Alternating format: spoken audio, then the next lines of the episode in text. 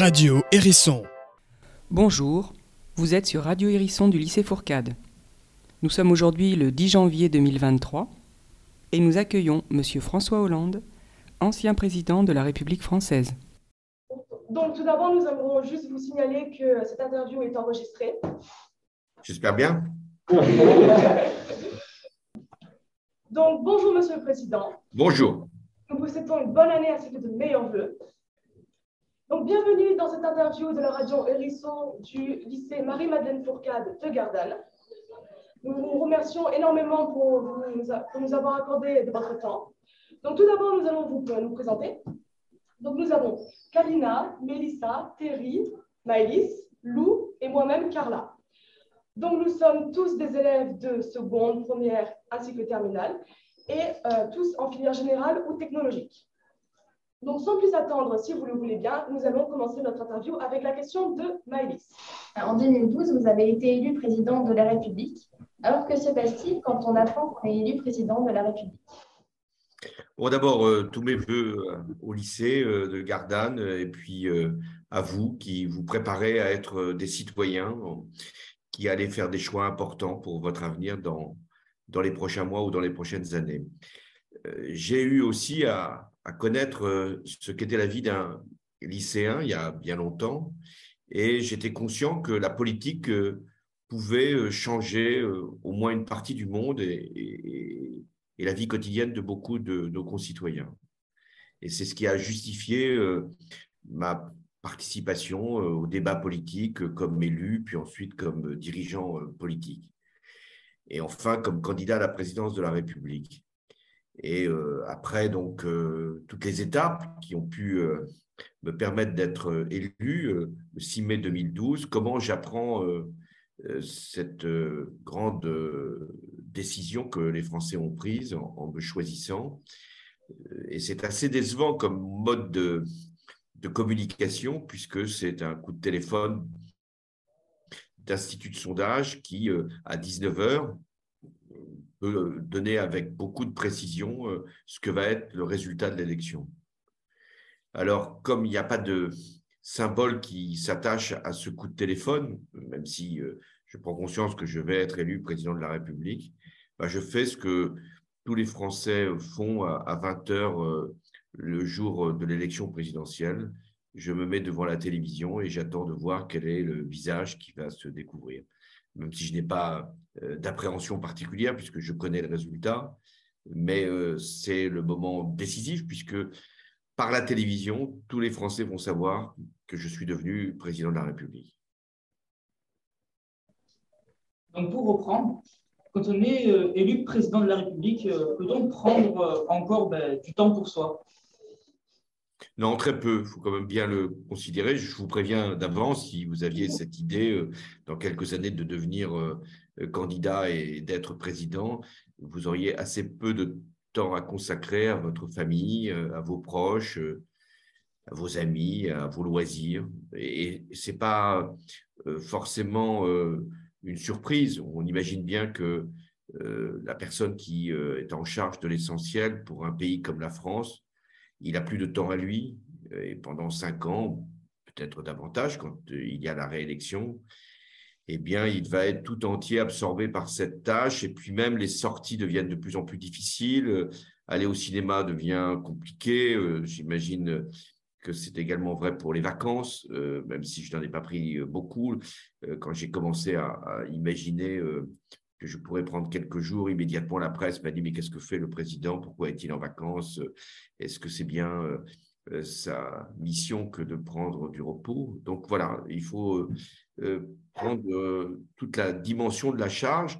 Ça ne veut pas dire qu'il ne peut pas y avoir des temps de réflexion ou, des temps d'affection même pour ses proches, mais la vie est forcément bouleversée.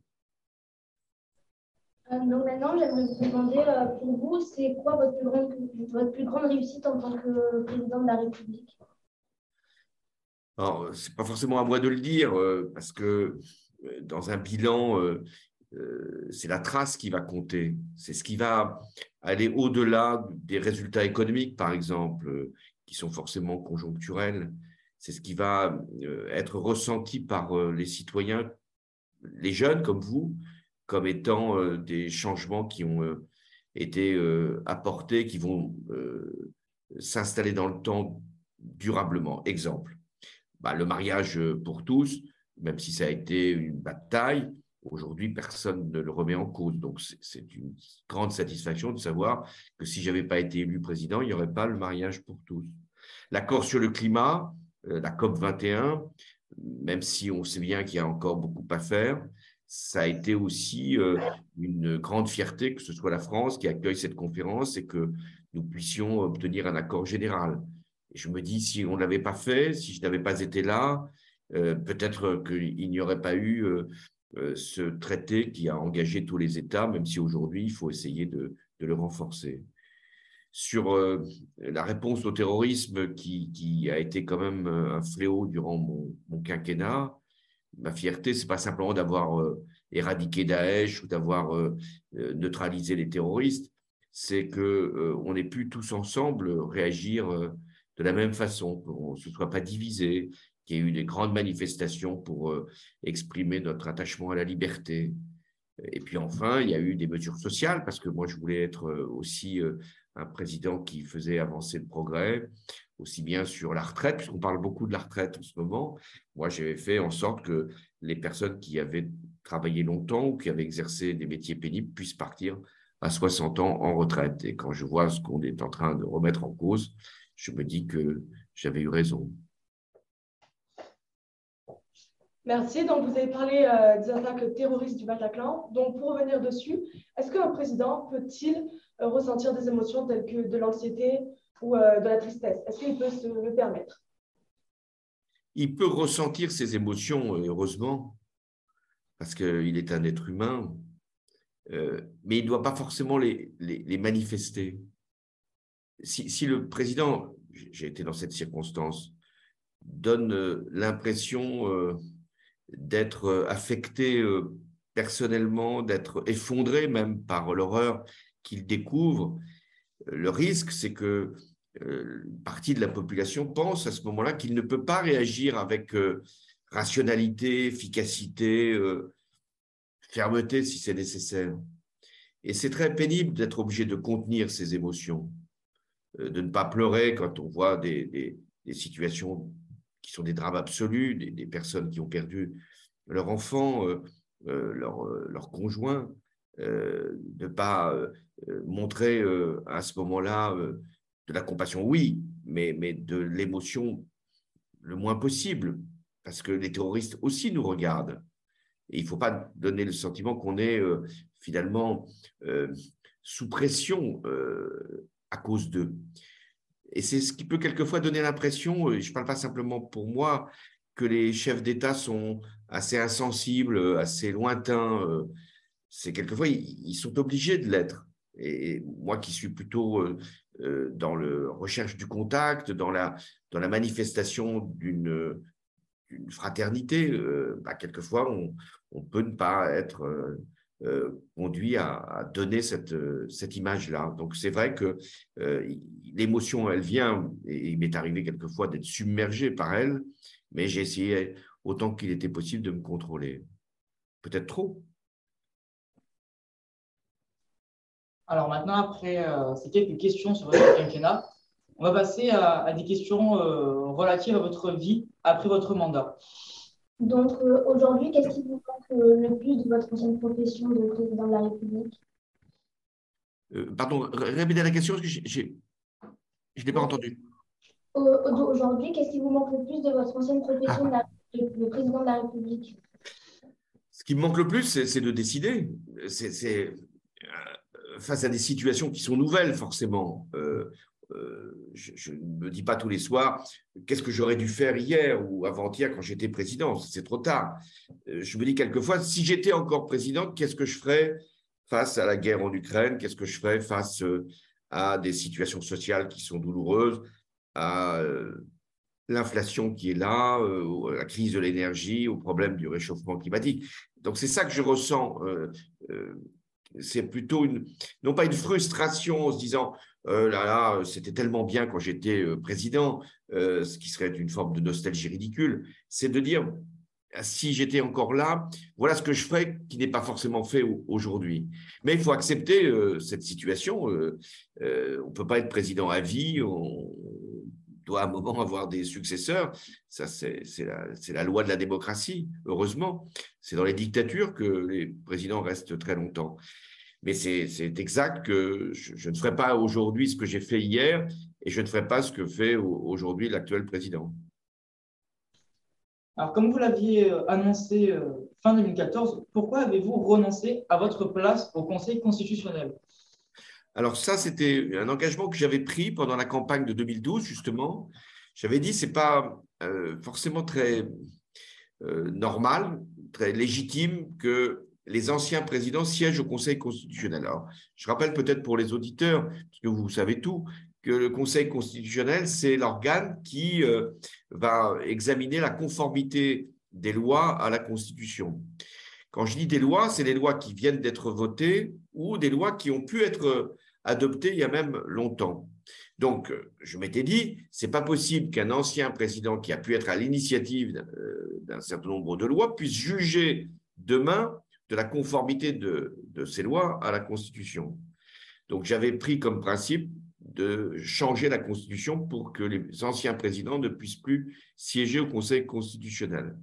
Mais euh, comme euh, le Sénat n'a pas voulu prendre cette réforme, ben, je me la suis appliquée à moi-même. Donc je ne siège pas au Conseil constitutionnel et je n'ai pas la rémunération qui correspond à, cette fonction.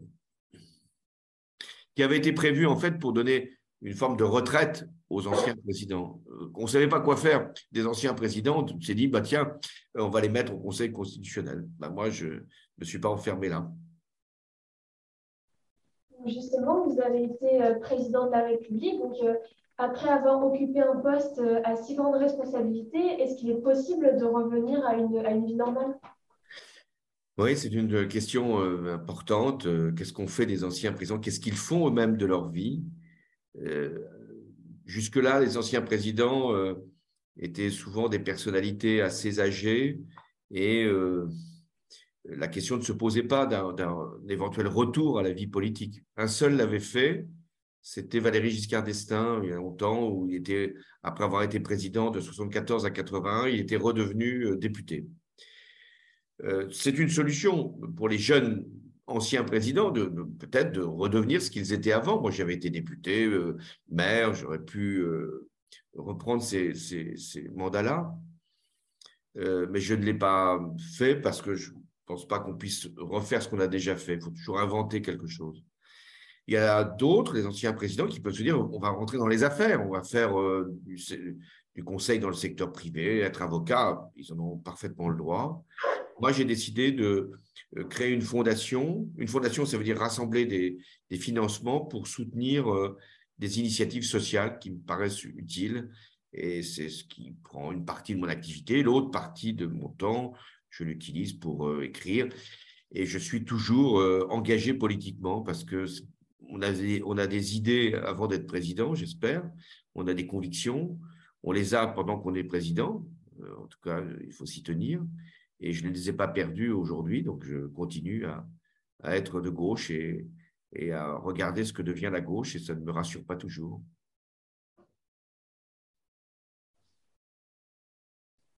Nous allons maintenant passer aux questions relatives sur votre avis euh, sur l'actualité euh, nationale et internationale. Donc, vous avez évoqué le conflit Russie-Ukraine. Qu'est-ce que vous pensez de ce conflit? Ce que je pense de? De ce conflit, du Ah, de conflit. Bah, je pense qu'il va durer. J'aimerais vous faire une autre réponse. J'aimerais vous dire, euh, cette année, tout va s'arrêter. Euh, Poutine va retirer euh, ses forces, va libérer le territoire qu'il occupe en Ukraine et les Ukrainiens vont récupérer l'essentiel de, leur territoire et de leur pays. Eh bien non, ce n'est pas ça qui va se passer. Pourquoi ça ne va pas se passer? Parce que euh, Poutine euh, va dire qu'il est prêt à négocier à la condition de garder ce qu'il a conquis, c'est-à-dire les territoires à l'est de l'Ukraine, Et euh, Zelensky, les Ukrainiens vont dire, ben, nous, on n'arrêtera pas de nous battre tant qu'on n'a pas repris justement euh, ces territoires. Donc il n'y a pas pour l'instant de rapport de force suffisant dans un, dans un cas comme dans l'autre pour arrêter le conflit. Alors qu'est-ce qui va se passer? Ben, Les Ukrainiens vont tenter de lancer une offensive sans doute après l'hiver pour repousser les Russes. Euh, et puis, euh, Poutine va, lui, mobiliser, comme il le fait en ce moment, beaucoup euh, de soldats pour lancer lui aussi une offensive. Donc, l'année 2023 va être une année où la guerre va non seulement se poursuivre, mais sans doute s'intensifier. Une fois qu'il y aura un, un, camp qui va gagner, qui va, qui va récupérer les territoires ou qui va les garder, c'est à ce moment-là qu'une négociation pourra se faire. Il n'y a de, de diplomatie, puisque vous vous intéressez à ces questions-là de géopolitique et de, la manière avec laquelle on sort des conflits, il n'y a de diplomatie euh, que lorsqu'il y a une situation de force, qu'elle soit militaire ou autre, qui est établie. Pour l'instant, euh, le rapport de force euh, n'est pas suffisant d'un côté comme de l'autre pour arrêter le conflit. Aujourd'hui, il y a un manque d'attractivité dans le domaine de l'enseignement quel est donc votre avis sur les difficultés de recrutement des professeurs? Oui, euh, vous le voyez vous-même. Hein, quelquefois, il y a des professeurs qui euh, sont absents, d'autres qui n'ont pas été euh, recrutés, et ça peut nuire à vos propres déroulements d'études. Qu'est-ce qui justifie qu'il y ait moins de candidats au concours qu'il y en avait il y a quelques années? C'est bien sûr la question des salaires, mais pas seulement la question des salaires, parce que les salaires n'ont jamais été très élevés pour les enseignants. C'est la question de la difficulté du travail, hein, de, la, mission de l'enseignant euh, dans des établissements où il y a souvent des problèmes euh, euh, de discipline, quelquefois de violence. donc, il y a une peur pour certains candidats d'affronter cette réalité, qui est une réalité qui euh, est compliqué à assumer quand on est un jeune enseignant. Et puis, troisièmement, il y a beaucoup de candidats au concours qui réussissent donc le concours et qui sont affectés non pas à Gardanne, au, soleil, et qui sont affectés à, Bobigny, à Saint-Denis, à Sarcelles, euh, et qui pourtant euh, sont des Marseillais et qui n'ont pas forcément envie d'aller vivre une partie de leur existence professionnelle ailleurs que dans leur région. Alors, qu'est-ce qu'il faut faire? Euh, Faire des recrutements régionaux, mais à ce moment-là, ça veut dire que euh, les, diplômes n'auraient pas forcément la même valeur, enfin les concours n'auraient pas forcément la même valeur. Et il y aurait peut-être davantage de candidats dans le sud qu'il y en aurait dans le nord. Bon, donc c'est pas si simple. Il faut sans doute favoriser une certaine mobilité plus, plus, plus grande qu'aujourd'hui pour les enseignants. Enfin, et cette question, vous pouvez vous la poser pour vous-même. Est-ce qu'on peut toute sa vie, pendant 42 ans, puisque c'est un peu ce qui nous est proposé par les réformes de retraite, est-ce qu'on peut être enseignant pendant 42 ans et répéter à peu près le même cours, devant pas forcément les mêmes élèves, heureusement, on ne peut pas passer 42 ans dans la même classe, hein, mais euh, est-ce qu'on peut faire toujours le même travail? Dans votre génération, vous avez envie je crois, et c'est ce qui explique aussi ce qui se passe pour les recrutements, d'avoir plusieurs étapes dans, la vie professionnelle, de faire enseignant pendant peut-être 10 euh, ans, 15 ans, 20 ans, puis après de faire autre chose, peut-être de revenir ensuite comme enseignant. Donc voilà, ce qu'il faut faire, c'est essayer de, rendre plus attractif le métier, de montrer des passerelles avec d'autres fonctions et, de rendre possible aussi la vie dans l'établissement euh, en équipe pour, euh, donner plus d'ampleur à la mission d'enseignant. Est-ce que l'un d'entre vous veut être enseignant? Ah, Très bien. Mais le bras ne s'est pas levé spontanément, hein. il faut aller chercher le bras. Hein. Euh, finalement, une dernière question. Avez-vous un conseil pour devenir président ou présidente de la République? Oui, j'ai un conseil. Euh, il faut avoir des, idées et des convictions. Euh, ça ne veut pas dire que ça suffit pour être élu président de la République, mais une fois qu'on a des idées et des convictions, on doit aller vers un parti. Alors, le problème, c'est qu'aujourd'hui, les partis sont très faibles, très, très décriés, euh, parfois très contestés à juste raison. Mais on ne fait pas de la politique tout seul.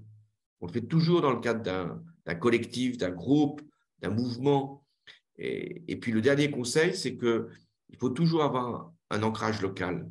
Euh, vous êtes dans à Gardanne ou dans d'autres communes, si vous avez envie de vous engager politiquement, y compris pour devenir un jour président, bah, commencez par euh, vous occuper de votre euh, commune, que ce soit un village ou que ce soit une ville importante.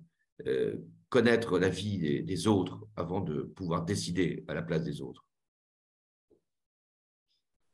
On a aussi encore euh, quelques petites questions. Euh, que pensez-vous, par exemple, de la situation actuelle euh, au Mali? Où? Au Mali. Ah, au Mali, pardon. Bah, j'ai décidé moi-même, c'était en 2013, de répondre à, la demande pressante du président malien de l'époque, des présidents africains euh, des pays de l'ouest euh, du continent qui me disaient vraiment euh, faites en sorte que vous nous sauviez du djihadisme, des, terroristes qui veulent envahir le Mali et aller jusqu'à Bamako et peut-être au-delà. Donc je, pense que cette décision, elle, était une décision de, solidarité à l'égard des populations de l'ouest de l'Afrique et notamment du Mali. Ensuite, l'opération, elle a trop duré. Ce n'était pas à la France de rester aussi longtemps, même de, bonne foi, même pour aider, euh, même pour soutenir, même pour lutter contre le, terrorisme. Ce n'était pas à la France euh, euh, de, rester aussi longtemps. L'ONU aurait dû mieux s'organiser pour aider le Mali et, le Burkina Faso, le Niger à répondre à cette menace terroriste. Les Africains eux-mêmes ont une responsabilité parce que c'est à eux quand même d'assurer leur propre sécurité et de ne pas aller chercher à l'extérieur euh, les, moyens de se défendre. Résultat, euh, euh, les réseaux sociaux ont commencé en Afrique à entretenir l'idée que la France avait des intentions néocoloniales, ce qui était tout à fait absurde. Il n'y a aucun intérêt pour la France qui a perdu quand même 58 soldats de, vouloir absolument venir au Mali. Euh, moi, je le faisais dans l'esprit de, de, payer une dette à l'égard du Mali, puisque on parle beaucoup des tirailleurs sénégalais en ce moment, suite au film euh, qui, qui, vient de sortir. Bah oui, les, tirailleurs sénégalais sont venus pour euh, sauver la France dans deux conflits mondiaux, donc on avait notre devoir de, solidarité à notre tour. Et puis, donc, les, Russes, vous avez vu, les groupes Wagner ont fait de la propagande pour euh, convaincre euh, une partie de la population qu'il euh, fallait chasser les Français. Puis, résultat, maintenant, ce sont les groupes Wagner qui protègent les dirigeants qui sont venus d'ailleurs par au Mali ou Burkina Faso. Et le terrorisme, le djihadisme est en train de gagner du, terrain dans ces pays-là et au détriment de la population civile qui souffre énormément. Donc ça me rend à la fois tout à fait fier de ce que nous avons fait un moment pour le Mali et tout à fait triste de voir ce que devient euh, aujourd'hui euh, euh, un pays comme le Mali et puis aussi le Burkina Faso, le Niger, qui sont des pays amis, qui sont des, populations frères, donc ou sœurs. donc c'est un constat qui me peine parce que je, quand je vois des drapeaux russes qui sont agités à Bamako ou au Burkina Faso, je me dis qu'il y a quand même eu là une instrumentalisation et un malentendu.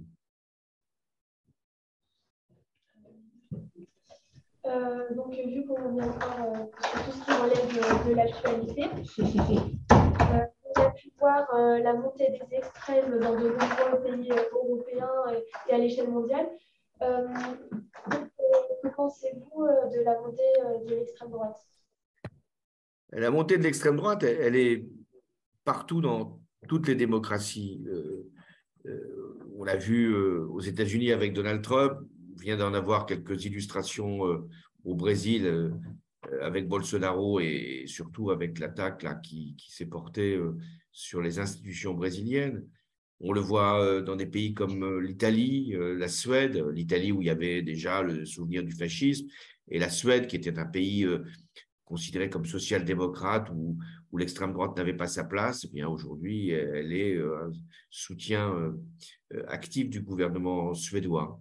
Et puis, bien sûr, il y a la France, où l'extrême droite, euh, qui ne s'appelle plus extrême droite, pour mieux se faire accepter, progresse à chaque scrutin. Alors, quelle est la cause de cette montée générale de l'extrême droite, c'est une forme de déception à l'égard de ce que produit la démocratie.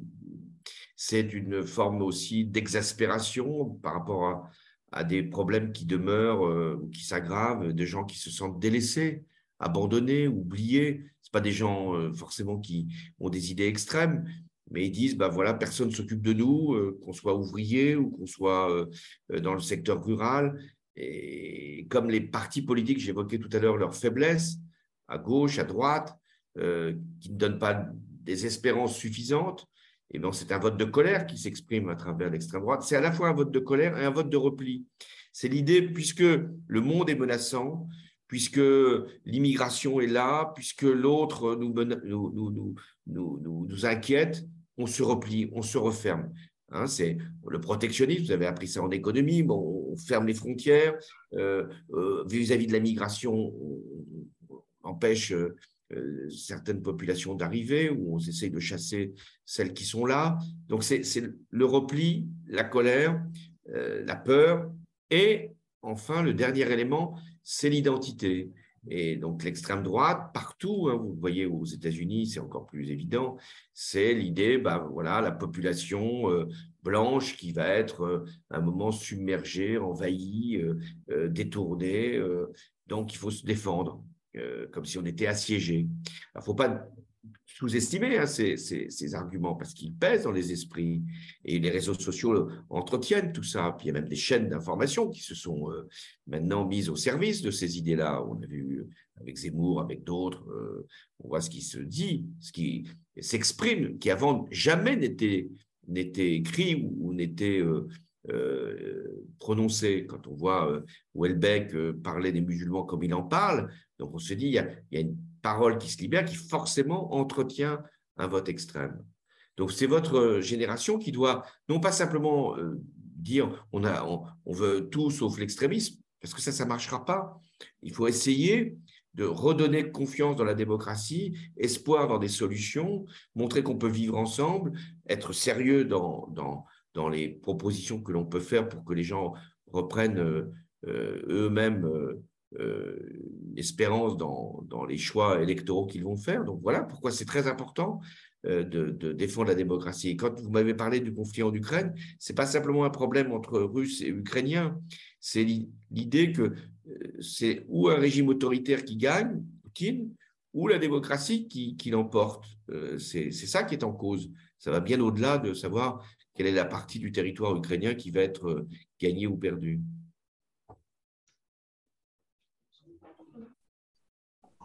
Donc, euh, vous avez évoqué euh, donc, la méfiance de la population envers les partis, envers même quelquefois la démocratie.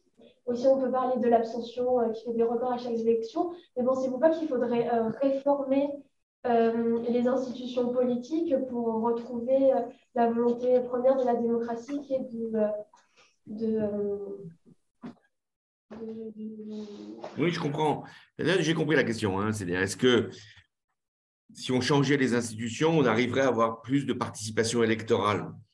Euh, est-ce qu'il faut d'abord changer les, euh, modes de participation, c'est-à-dire euh, faciliter le vote? Oui, sans doute. pour des jeunes, c'est pas si simple quand ils vont faire des études supérieures de garder un lien avec leur commune d'origine pour voter. Certains pensent qu'ils ne sont même plus inscrits sur les listes électorales. Oui, c'est vrai que ça serait mieux qu'on essaye de faciliter le vote par procuration, même par correspondance, comme ça existe d'ailleurs dans d'autres pays. Certains disent qu'il faudrait même rendre le vote obligatoire. Moi, je n'y suis pas favorable parce que le, vote, c'est une liberté, ce n'est pas une contrainte. Et puis, après, est-ce qu'il faut changer les institutions euh, euh, Bon, je crois que c'est très important que le président de la République reste élu par, euh, par les Français. Ceux qui disent qu'il ne faudrait pas que le président de la République soit élu, bon, on se dit, ben alors, ce serait aussi un élément de choix qui nous serait enlevé. Donc, euh, il faut sans doute que le Parlement fonctionne mieux. En ce moment, il est, il est quand même euh, un peu bloqué. Il faudrait que sûrement il y ait un plus grand respect même du Parlement dans, ses, dans ses compétences. Mais ça, ce n'est pas par les institutions qu'on changera la politique. C'est la politique elle-même qui doit se rendre attractive. ce n'est pas une réforme juridique qui peut faire que des jeunes décident un jour d'aller voter ou de ne pas aller voter.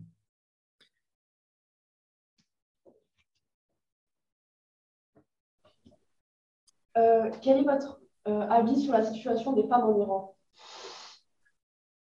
Bah, c'est une situation euh, qui est intolérable, parce que vous avez vu que euh, non seulement les femmes sont victimes de répression euh, inouïe de la part du régime, mais il y a des pendaisons aujourd'hui qui, hélas, sont des exécutions ignobles, non pas simplement parce que le procédé est ignoble, parce qu'on ne condamne pas à mort des, gens qui veulent tout simplement disposer de la liberté de porter un voile ou de ne pas le porter en l'occurrence, ou de simplement circuler dans la rue comme ils l'entendent.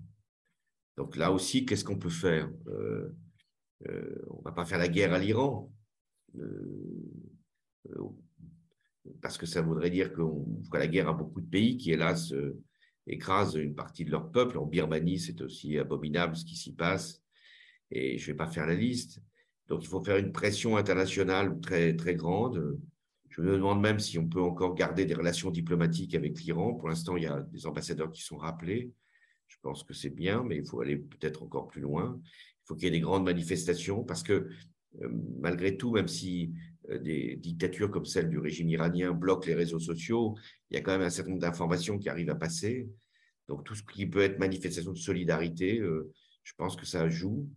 Puis enfin, il faut qu'il y ait une opposition iranienne, à l'extérieur c'est possible, mais à l'intérieur c'est compliqué, qui puisse à un, moment tenter de, bousculer le régime, peut-être même de le renverser, mais ça, ça sera à eux de le décider. C'est très compliqué, il faut qu'on les soutienne autant qu'il est possible.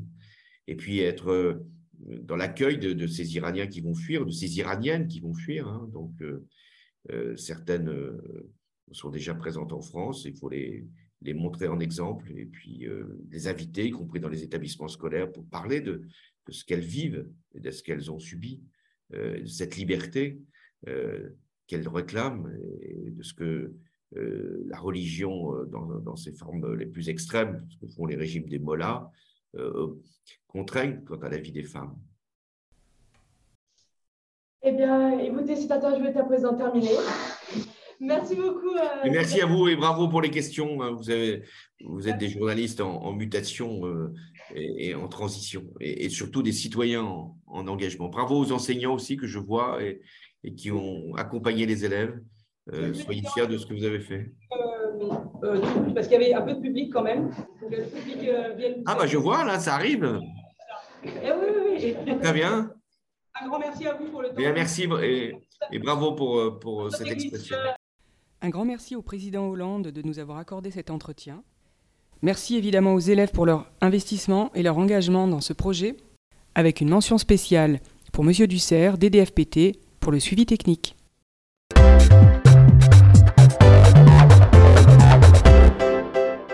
Radio Hérisson